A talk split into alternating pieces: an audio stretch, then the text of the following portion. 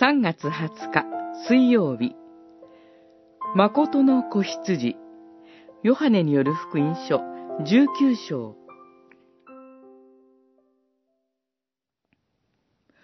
そこで、兵士たちが来て、イエスと一緒に十字架につけられた最初の男と、もう一人の男との足を折った。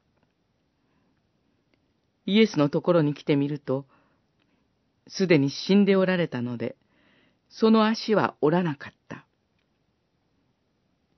しかし、兵士の一人が、槍でイエスの脇腹を刺した。すると、すぐ血と水とが流れ出た。十九章三十二節から三十四節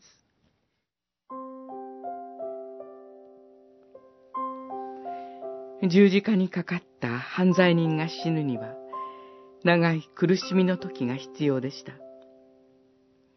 でも、翌日は杉越を祝う特別の安息日。ユダヤ人たちは、早急に十字架上の人々が死んで、遺体が十字架から降ろされることを願いました。そこで、当時、式を早めるために用いられた手段が、足を折るという残虐な手段です。大きな土のようなもので激痛を与えて足を折る。ショックで死ぬ。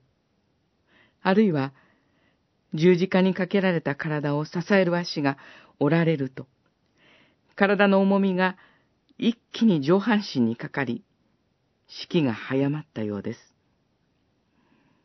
ユダヤ人たちは、二人の犯罪人の足を折りました。しかし、主イエスはすでに死んでおられたので、足を折る必要がありませんでした。福音書記者ヨハネは、杉越の子羊と主イエスとを結び合わせています。一匹の羊は一軒の家で食べ、肉の一部でも家から持ち出してはならない。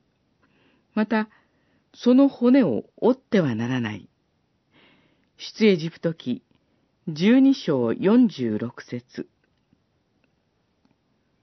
その通り、主イエスの足の骨は折られることがありませんでした。この方こそが、世の罪を取り除く神の子羊であられることを、ヨハネは私たちに伝えたいのです。